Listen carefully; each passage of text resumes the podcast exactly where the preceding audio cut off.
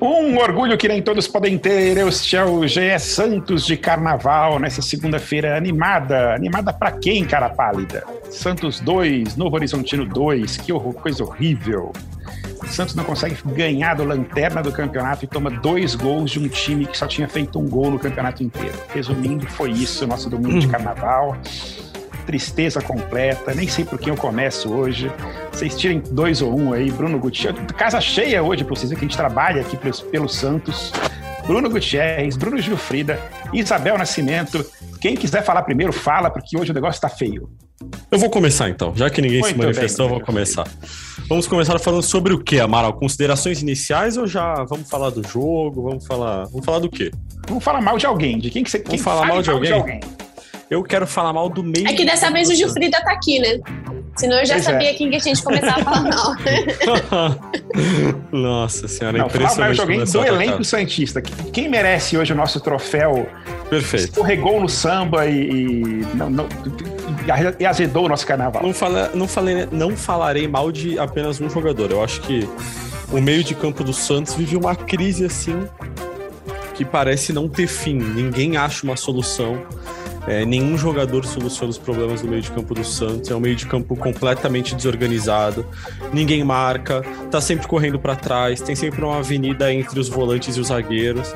É um negócio assustador, assim. Eu tenho certeza que se o Bustos, que ontem chegou ao Brasil, veio é, de Guayaquil, depois fez uma escala em Bogotá, é, se ele fez a lição de casa, né, naquele tablet, ele ficou assistindo os jogos do Santos, ele deve ter tido pesadelos essa noite com o meio de campo do Santos, porque é algo assustador, assim. Parece que a cada jogo fica pior. Como você falou, o Novo Horizontino tinha um gol no campeonato e fez dois gols no Santos. Poderia ter feito mais, inclusive. O Santos também poderia ter feito mais. Porque acho que, na, na minha opinião, acho que o problema do Santos não é o, o ataque, né? Então o Santos está criando possibilidades, está criando chances, criando chances. Mas é um jogo franco, assim. É como se fosse, tipo, o Santos de 2010, só que sem o Neymar e o Ganso. E aí o Santos joga todo aberto, ninguém consegue marcar e o Santos leva gol todo jogo, quase todo jogo, né? É um negócio bizarro. Mas Essa foi bom começado por, por esse tema. E aí eu já jogo para o Bruno Gutierrez. Vou deixar a Isabel por último hoje para ela ficar calma. Bruno tá Gutierrez, você acha que. Tá de castigo hoje, tadinha. Você acha que o problema do Santos é falta de qualidade de, de gente, de jogadores que, que possam resolver principalmente esse problema no meio de campo? Ou é falta de um técnico que consiga armar esse, esse time de um jeito razoável, porque o Carilli até em alguns momentos conseguiu, o Santos tinha uma defesa sólida em alguns momentos do ano passado, esse ano já não teve tanto, e agora com o, com o Marcelo Fernandes realmente a gente não podia esperar muita coisa. Mas você acha que Bustos pode arrumar com as peças que o Santos tem hoje no elenco um meio de campo razoável para o Santos? Bom dia, boa tarde, boa noite, Bruno Gutierrez. Bom dia, boa tarde, boa noite, Amaral, meu xará Jufrida, Abel, todo mundo que nos ouve no GE Podcasts. Eu acho que é um pouco de cada, Amaral. É, passa pelo técnico, pela forma como se monta a equipe e passa pelas peças é, dentro do elenco. O Santos não tem um primeiro volante, por exemplo, que seria um cão de guarda ali da defesa, que organizaria a cozinha né, do time. Mas Eu adorei que você fez uma coisa toda, toda, toda feita. Assim, você falou do cão de guarda e tem um cachorro latindo no fundo. essa essa que não, sonoplastia que, não é, que, você fez aí. Nessa produção. Que não, é, que não é tanto um cão de guarda, mas está aqui latindo. E, e passa também pelo técnico que saiba armar um esquema tático que não deixe a defesa do Santos tão exposta quando tem sido durante todo esse início de temporada. Eu acho que o Bustos, né, pelo que já deu para analisar dos trabalhos dele, no, principalmente no Barcelona, ele tem essa característica de arrumar, de arrumar defesa, de arrumar cozinha, de ser um time que não sofre tantos gols, de ser um time que tem uma solidez é, defensiva razoável e que sabe se armar a ponto de roubar a bola do adversário e, e ir para o ataque, né? Que gosta também não só ficar na defesa, né, tomando porrada e se segurando, mas também de, de ter um pouco mais de posse de bola, de tentar atacar o adversário. É, com as peças que tem hoje, eu acho que o Bustos ainda vai sofrer, é, principalmente pela falta desse volante. Eu acho que o, o, o Bustos ele gosta de jogar num, num 4-2-3-1 com, com dois volantes, sendo um mais preso e um outro que dê mais mobilidade, né? É uma linha de três homens no meio de campo e o, e o centralmente, né? O nove mais na frente. É, mas faltando essa peça, vai ficar exposto, porque a gente não tem um jogador dessa característica. E se não tiver uma organização tática muito boa, sem ter o jogador dessa característica, o time vai acabar sofrendo muito. E aí não importa se é Carilli, Bustos, se é Marcelo Bielsa, que foi demitido do Leeds na, no domingo, o técnico que seja, o Santos vai acabar sofrendo, porque, como o próprio Gilfrida falou, esse meio de campo deixa o time muito exposto. Esse é o momento em que Isabel Nascimento, a maior e melhor e mais incrível é, youtuber santista de todos os tempos, levanta sua plaquinha e diz: Eu já sabia quem mandou a gente demitir o Alisson. Bom dia, boa tarde, da noite, Isabel Nascimento. Bom dia, boa tarde, boa noite a todos e a todas que estão nos ouvindo.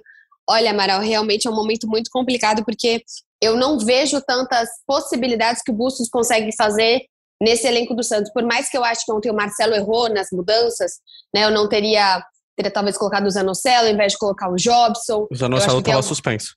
Ah, desculpa. É, mas talvez não teria colocado então o Jobson de qualquer forma. Não sei se o Camacho sentiu, é, vocês podem me corrigir. Mas eu vejo muito no sentido de é, as mudanças que foram feitas, o Lucas Braga também não entrou bem, então eu acho que as mudanças ontem também não foram tão efetivas, mas eu tenho receio, porque eu não, eu não acho, eu tenho, eu tenho um sentimento que o Rueda e o Dracena foram atrás de um santo milagreiro e não vai dar possibilidades, nem, e mesmo que você dê, por exemplo, o próprio Auro, ah, bacana, trouxe, só que vai precisar de três semanas. Se você traz um, um volante, é exatamente a mesma peça que o Carilli pediu o tempo todo um volante que a gente sempre fala aqui, no estilo Alisson, no estilo Felipe Melo. É o volante que o Carilli a todo momento queria que o Santos tivesse. Então eu acho até meio injusto, sabe? Trazer um outro cara e aí você dá exatamente o que o Carilli estava pedindo para ver se vai dar certo exatamente a proposta do Carilli. Então, assim, ontem o Santos, a gente está falando que até um, um Kaique que não está tão bem, né? Acho que é, a gente tá, não está tão regular, mas você tem um ataque que está bem, como a gente está falando. É um ataque, poxa, mas quantas vezes ontem aquela jogada incrível do Ângelo olha para um lado, olha para o outro, não tem ninguém. E o que o Santos sofre no contra-ataque é um absurdo, só que o Santos não conduz contra-ataque.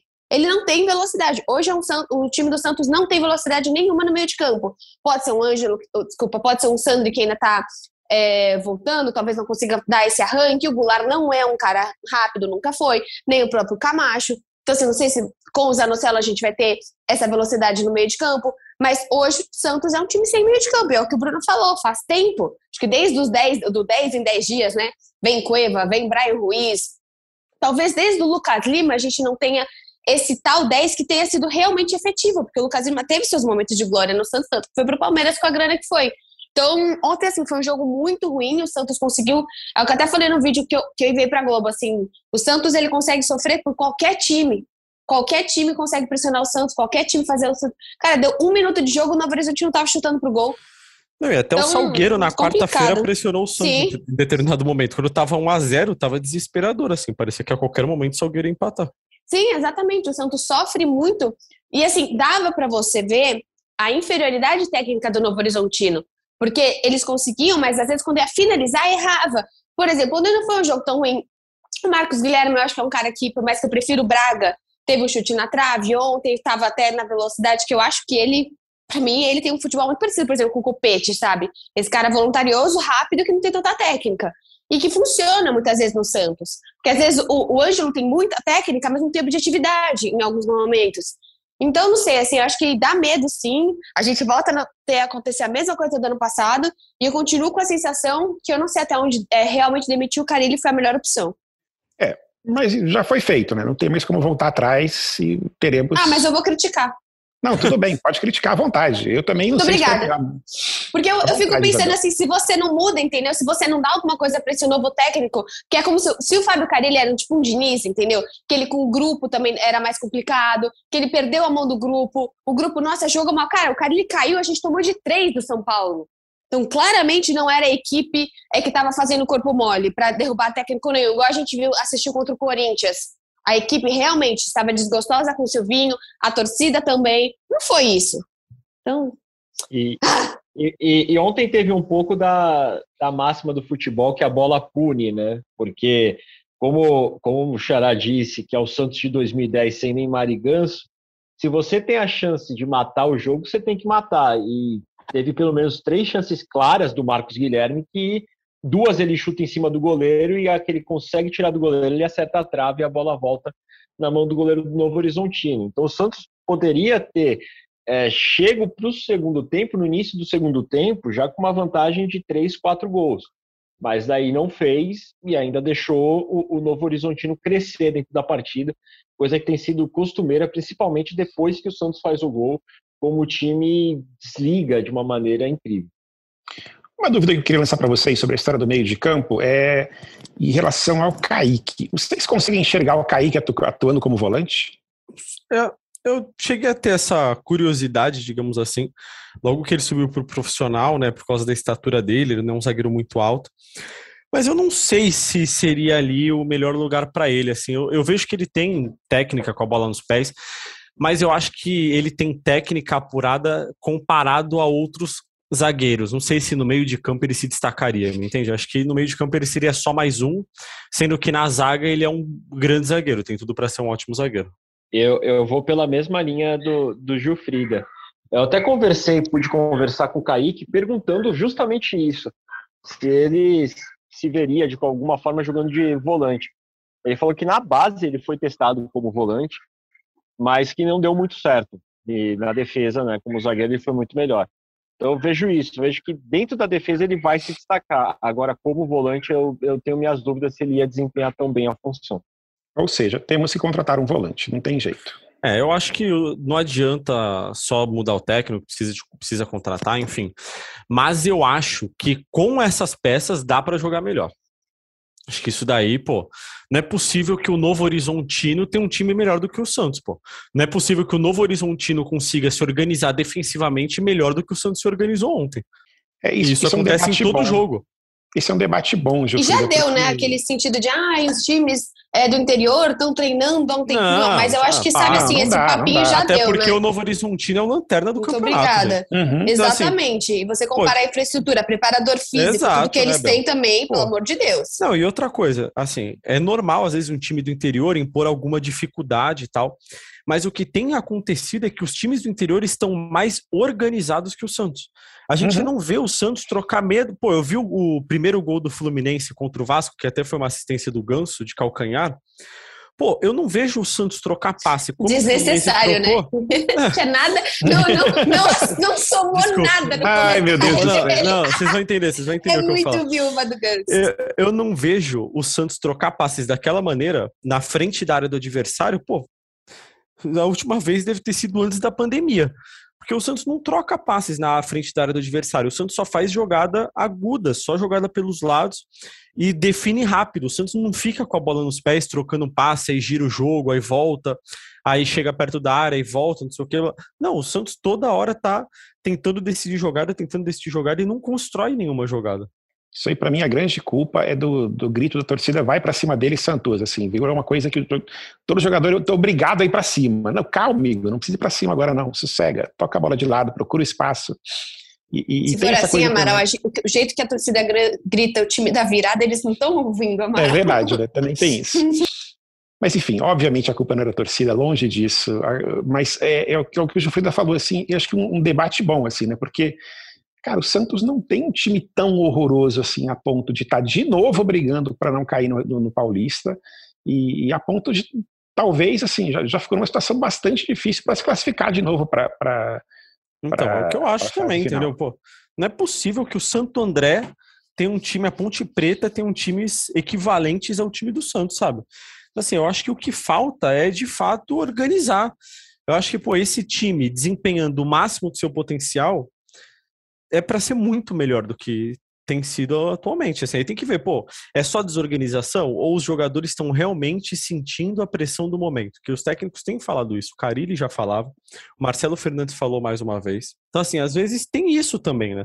Às vezes, se pegar esse mesmo time com a camisa do Novo Horizontino para jogar fora de casa na Vila, esses caras vão conseguir jogar melhor do que jogaram ontem, né? E, e a acho pressão que... na vila tá bizarra, né? Assim, uma coisa que, que acho até que nem tanto da torcida, assim, porque a torcida aparentemente ontem apoiou. É, mas os jogadores ali, aquele, aquele efeito vila que o Santos tinha sempre, sempre teve de ter um aproveitamento gigante. e 8 mil pessoas, né? 8 mil, é. Igual hoje a gente está aqui na nossa, é, no nosso esquadrão máximo, aqui na nossa formação máxima. Ontem também a Vila Belmiro, domingo, seis e meia, domingo de carnaval, numa cidade praiana, a torcida lotou. Mas esse ano, no Paulistão, o Santos só ganhou um jogo e ganhou ali na Bacia das Almas também, né? O resto foi tudo empate ou derrota na Vila. Sim, zero efeito caldeirão que o Santos está conseguindo fazer. Os jogadores pressionados. Ontem, no final do jogo, a torcida se voltou muito contra o Rueda, né? Que é importante falar sobre isso também, de que a torcida é, deixou as críticas ao time de lado e as imagens que a gente viu no final do jogo era da torcida pedindo ali Rueda, seu vacilão, tem que contratar para o Santos ser campeão, esse tipo de coisa. É, vocês acham que está justa essa crítica? Olha, é. Eu acho que a torcida sempre vai criticar enquanto o time não estiver sendo campeão e tudo mais, mas, eu acho que não dá para ficar nessa linha de não, não, não, então agora chega de pagar conta, agora não vamos mais pagar conta, agora vamos voltar a contratar desenfreadamente tudo mais. Eu acho que tem que ter um equilíbrio. Já falei aqui algumas vezes, cobri o Flamengo quando o presidente era o Bandeira. E o Flamengo, naquela época, tinha um equilíbrio, ia para finais, brigava por título e tudo mais, mas vivia uma reestruturação financeira, talvez no estágio já um pouco mais avançado do que o Santos vive hoje. E o Bandeira era xingado todo dia em todos os jogos do Flamengo, de banana, que só queria saber de dinheiro, que não sei o que. Então, assim, é, o Rueda vai ter que lidar com isso. Eu acho que é normal, a torcida vai protestar contra esse jeito dele, de se preocupar com as finanças e tudo mais, durante toda a gestão dele, mesmo que o time melhore. Se o time começar a ir muito bem e mesmo assim não for campeão, a torcida vai estar insatisfeita da mesma forma. Então eu acho que a torcida é, precisa ter um pouco de paciência com essa questão financeira e tal, mas eu acho que uma, um protesto é, é sem violência, pacífico, eu acho que é, é justo. Né? Justíssimo. E, é, assim, é porque, Amaral, hum, fala Bruno. O, o, problema é quando a crítica, é, que nem estava acontecendo ontem, era porque o presidente está pagando o boleto. Eu acho assim, nossa, o presidente está pagando as dívidas. Eu acho que esse não pode ser o tom da crítica da torcida, né? Eu acho que a torcida quer cobrar um elenco mais equilibrado, um elenco mais competitivo, mas não é reclamando porque o presidente está pagando as contas. Né? Acho que a, a, forma como, como se, se protesta também é, um pouco distorcida, assim, porque parece que o Santos vive num mar de rosas e que está tudo bem. Só que não está. Financeiramente não está, está longe disso. Por várias vezes o, o presidente do Santos falou sobre isso, que talvez em 2023 o Santos poderia montar aí sim um elenco para estar tá brigando por todos os títulos, para estar tá lá em cima, mas que esse ano ia ser de sofrimento. E talvez a torcida comprou uma ilusão que assim, ah, bateu X de contas e que esse ano ia começar a, a reagir, a já estar tá no topo, mas o, o próprio Carilli, um pouco antes de sair, deu uma entrevista falando nesse sentido. Então a torcida também tem que colocar um pouco pé no chão e não reclamar porque está pagando boleto. Tem que reclamar, lógico, cobrar um time mais competitivo, reforços, mas a, a forma como se protesta também é, é um pouco é, irônica. É que eu acho que a torcida não tá reclamando que tá pagando boleta, é só jeito de dizer, tipo, chegamos, é, cansamos de pagar. Que acho que a torcida tá falando é que você fazer isso um ano passado já foi inteiro trágico. Então a ideia da torcida é, beleza, passamos um ano trágico, quem sabe no ano seguinte a gente tá um pouco melhor. Porque a torcida também vê Corinthians, vê Fluminense, tudo bem, são times que não estão olhando para a parte financeira, mas, pô, mesmo lascado, conseguem trazer uma pessoa ou outra. Aliás, não, o Corinthians conseguiu trazer vários grandes nomes, o Fluminense também está gastando para caramba, o próprio São Paulo. Então, eu não acho que é, é, a torcida lá diz que cansa de pagar boleto, porque, assim, é, é muito importante, mas virou até, um, virou até cômico, né? Porque o Santos, beleza, a gente vai se reestruturar, reestruturar. Acho que a torcida não é que ela fala, putz, esse ano tem que ir para a final da Libertadores. Mas esse ano acho que a gente não quer cair no Paulista, eventualmente. Sabe, acho que é, é muito mais esse sentimento que acho que eu posso falar exatamente como a, a, torcida aqui, mas no sentido de, cara, tá tudo bem a gente não ganhar o brasileiro e a gente ficar mais dois anos no nono lugar do brasileiro. Não tem problema, em nono e oitavo. Mas pelo menos a gente quer ser competitivo no regional. E eu acho que ver de novo o que tá acontecendo. E diferente, porque assim, ano passado foi uma bagunça. A gente contratou um estrangeiro no começo que não deu certo, esse ano não. A gente vem com o mesmo técnico do ano passado. No ano passado, a gente perdeu todo mundo. Nesse momento, a gente estava sem time. A gente estava praticamente perdendo Veríssimo, Luan Pérez, Caio Jorge, Caio Jorge um pouco, um pouco depois, Pituca. mas o próprio Soteudo, Pituca, exato. Então, assim, ano passado a gente sofreu, mas olha isso, olha o desmanche que o time teve. A Alisson, que foi importante, super importante na própria é, na Libertadores, que a gente que de 2020. Então, assim, o que irrita a torcida é que, pera, a gente tá, tá muito, muito, tá todo mundo recebendo salário, tá muito mais estável e mesmo assim, esportivamente, tá uma, porcaria. É, realmente é acho que a crítica da torcida é nesse sentido. É que não dá para você fazer uma música é, explicando tudo isso, né? Mas acho que o que a torcida, o sentimento da torcida. Ia ser é exata... tipo um caboclo. É, exato. O sentimento, da, o sentimento da torcida é basicamente esse, assim, tipo assim, pô, presidente, beleza, vamos pagar a conta e tal, mas, né, pô, vamos contratar um jogador mais importante aí, um cara que vai chegar, pô, para ser titular de imediato, bem fisicamente, forte e tal. O problema é que o Santos, e a gente já falou isso várias vezes aqui, quando você tá com dificuldade financeira e você precisa fazer umas compras, assim, na feira, o que que você faz? Você vai na xepa, né? Ali 11, meio-dia e tal, pega aquela fruta que já não é a melhor e paga um preço melhor é, é, o, é, o, Santos no mercado. Você vê o Auro. O Auro vinha de uma lesão no pubis. Então, por que, que o Santos conseguiu contratar? Porque é um jogador que tem essa questão do pubis, que é uma questão sempre muito complicada para jogador de futebol. E pode ser que venha a ter um problema, a gente não sabe. Mas o Santos foi lá e contratou, porque é o que o Santos tem condições no momento. Ricardo Goulart, pô, Ricardo Goulart sem jogar há sei lá quanto tempo e tal. A China, por causa da Covid, praticamente não teve jogo nos últimos anos. Aí no Palmeiras, em 2019, teve a lesão gravíssima no joelho. Aí o Santos foi lá e contratou. Léo Batistão, pô, saindo da China também, fim de contrato, não sei o que, o Santos foi lá e contratou. Então, assim, essa é a situação do momento. O Santos está na xepa do mercado da bola. Nesse ponto, eu tenho uma esperança que é a chegada do Bustos, porque o Bustos, querendo ou não, tem o conhecimento de um outro mercado, que é o mercado sul-americano, especificamente o mercado do Equador, que é onde ele trabalhou por mais tempo, mas que aparentemente ele tem um conhecimento melhor de um pouco do mercado sul-americano, que é onde, e é uma das críticas que a gente fez aqui várias vezes, que era a falta de criatividade do Santos ao buscar esses, esses reforços no próprio mercado sul-americano, que é mais barato, onde o Brasil tem condição de trazer jogadores bons desde que haja uma inteligência de mercado interessante ali para se, se trazer esses jogadores. Então eu torço para que Bustos venha com uma listinha ali de sugestões, aquele cara que a gente tem, nem conhece do futebol equatoriano, que ele conhece super bem onde ele é, Mas o Soteldo foi muito anos. isso, né? Quando o Soteldo chega, quando o Sanches chega, a gente não tinha no, total noção desses caras, o próprio Luan Pérez. É que eu acho que o que o torcedor santista sente é que, pô, o Corinthians também não tá na nhaca não tô falando pra gente criar dívida como o Corinthians está fazendo, mas, igual eu falei, o Corinthians, o Fluminense, o próprio Inter, que também contratou pra caramba. Poxa, sabe assim, não é que a gente tá pedindo 73 reforços, mas um ou outro, mais um, além do Goulart. Tudo bem que o Eduardo Bauman, até para mim, foi o melhor jogador de ontem, né? É complicado quando a gente passa do goleiro, agora o melhor é o zagueiro, né? O Santos não tá muito bem. Mas eu acho que o, o acho que é, é isso que incomoda o torcedor. A gente não quer loucura. Ninguém tá falando de você comprar um Damião de novo. Mas é que você vê uns movimentos dos times brasileiros que você começa a pensar, poxa, não tem nada que o Santos consiga fazer. E, e, nessa linha, né, Bel, você tem, por exemplo, a saída do Marinho, que trouxe alívio na folha, acerto com o Kleber Reis, que trouxe alívio na folha. O Yuri Alberto, no fim, deu alguma coisa? Ou tirou tudo do Santos por conta da dívida? Não, Porque era maior grana, e é, o Yuri era quase 11, né? Aí o Inter foi cobrar alguma coisa que o Santos devia e eu não lembro como que ficou.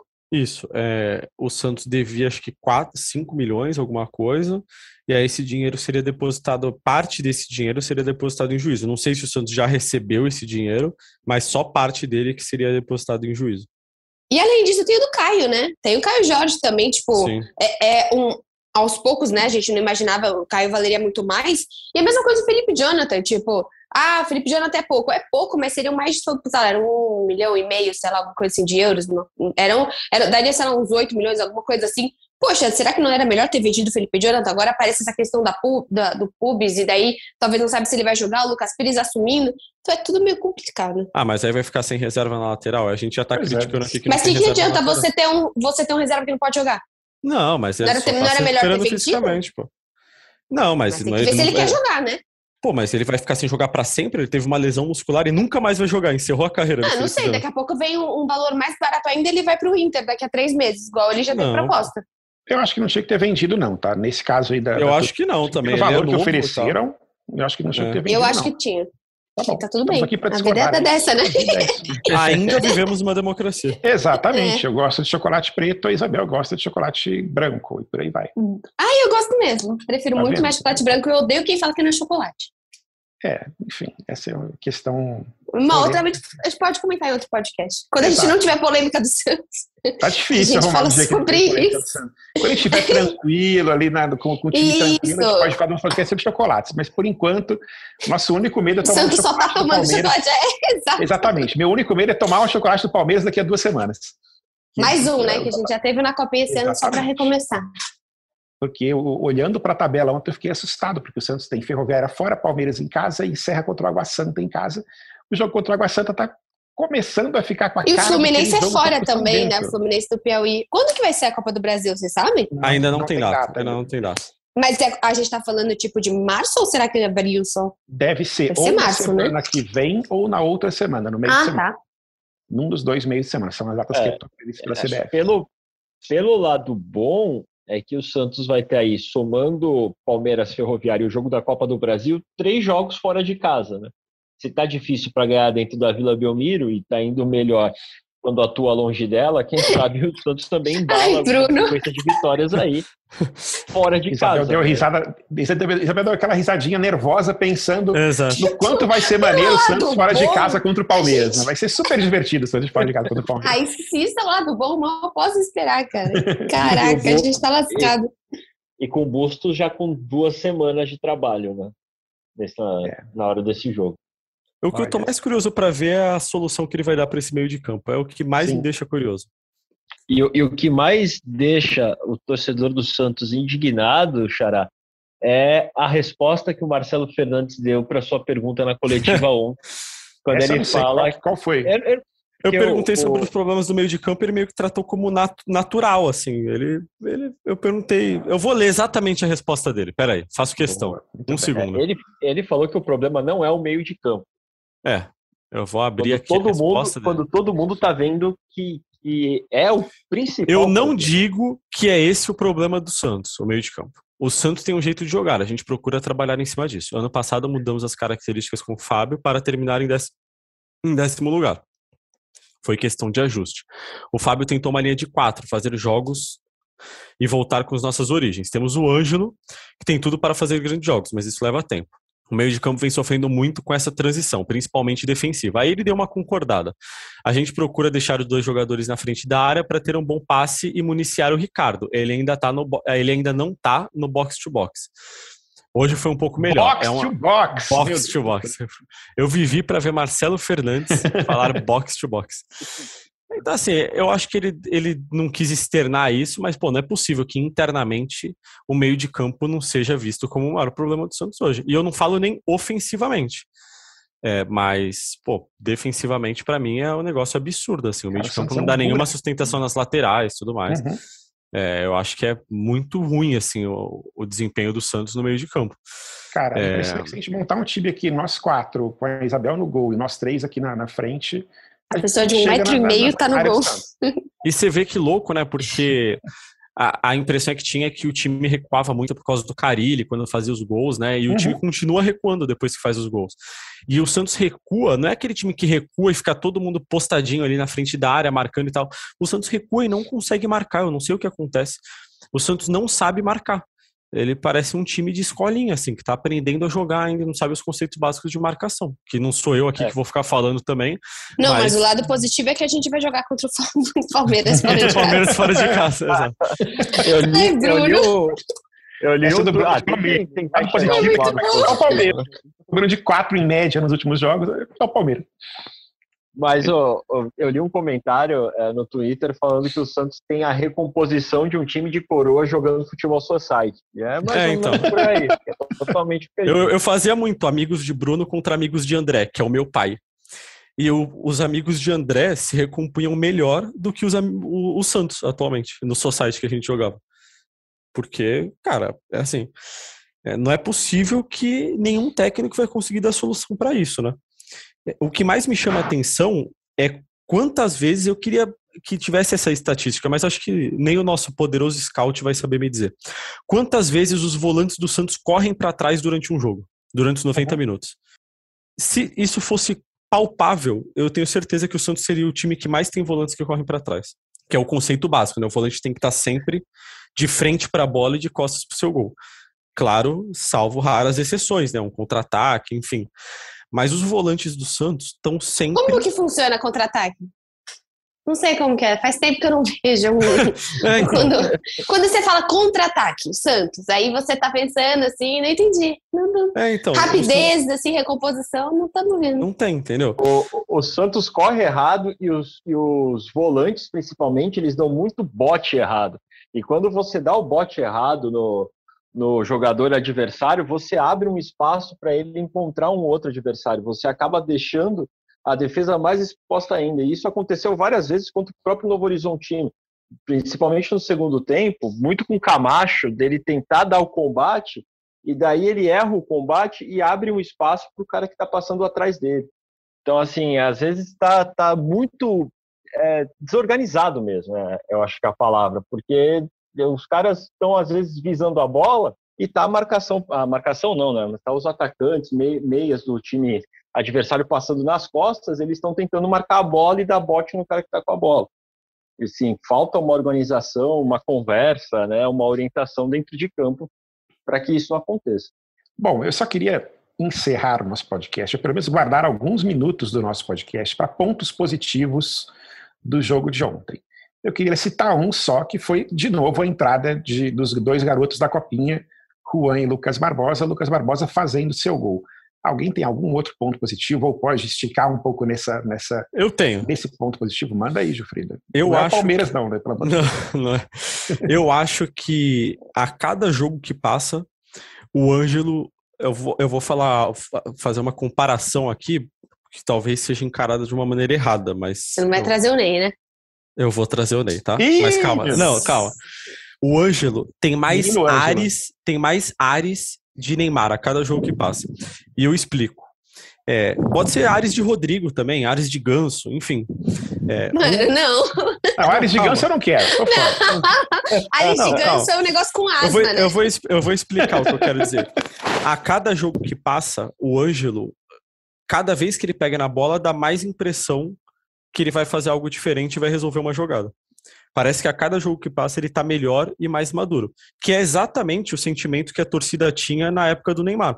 Toda vez que ele pegava na bola, você não esperava que ele tocasse para o lado.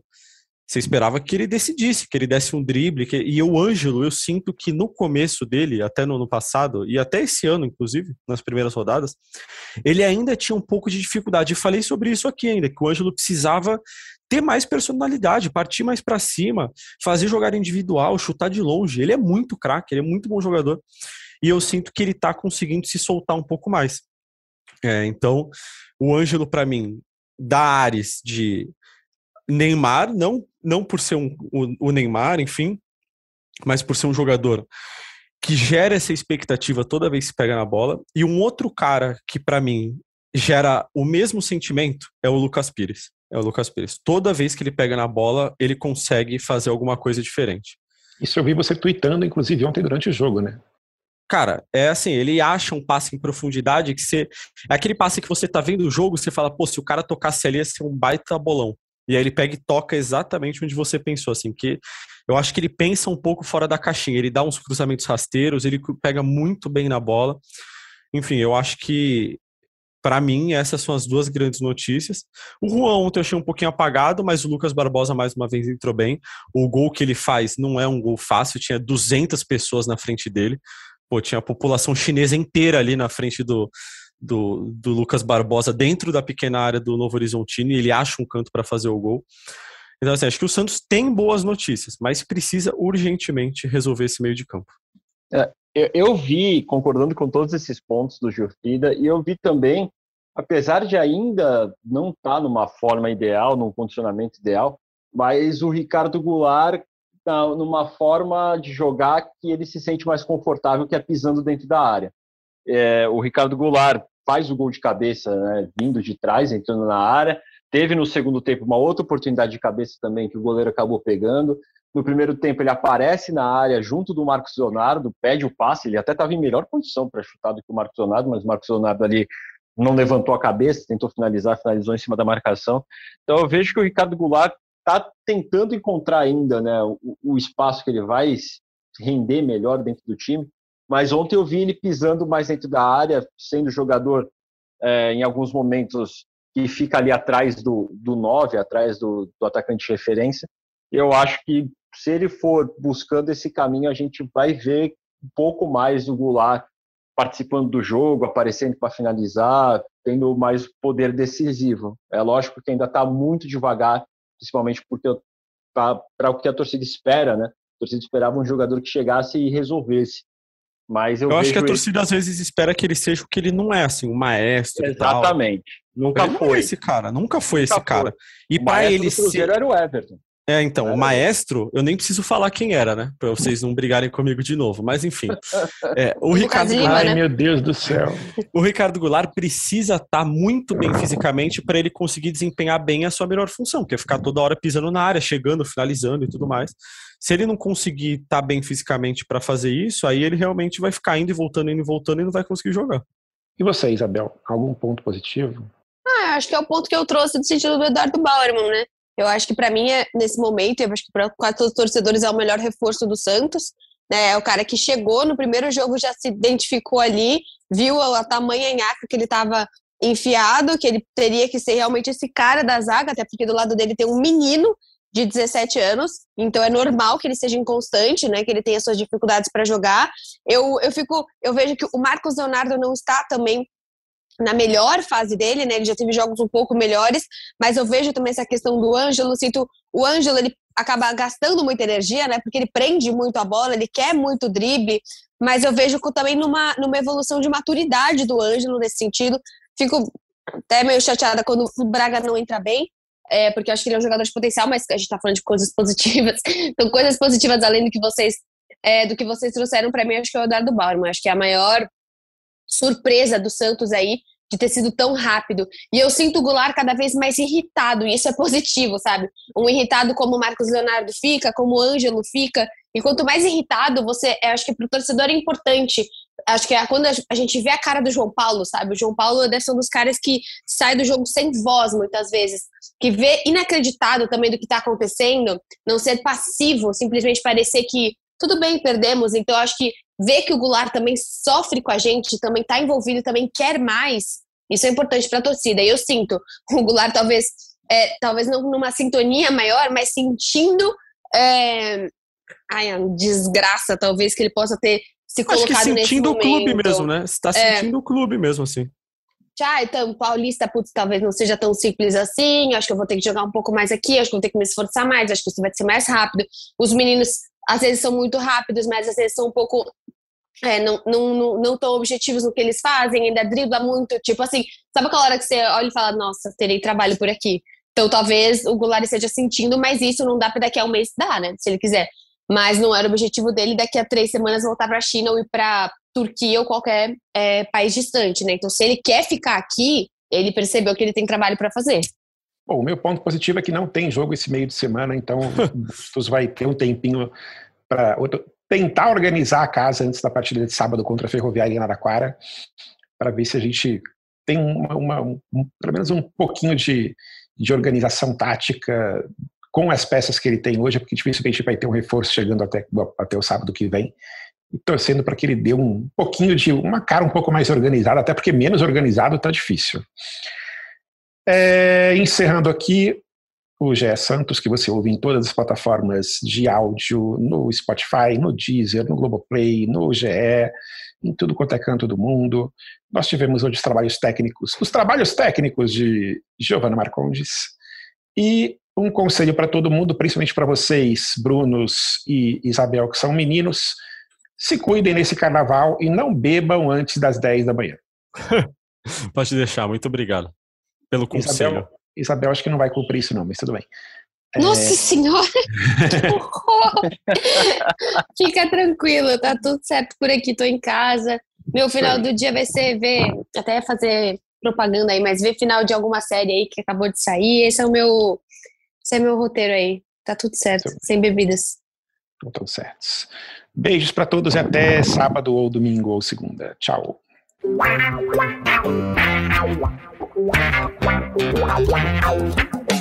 dois na barreira, correu, o rei, atirou. Gol! O cara manca a sanção, botou a sanção, botou na frente a pênalti. Olha o Santos chegando a chance de mais um gol. Gol! O Neymar pode bater de primeira.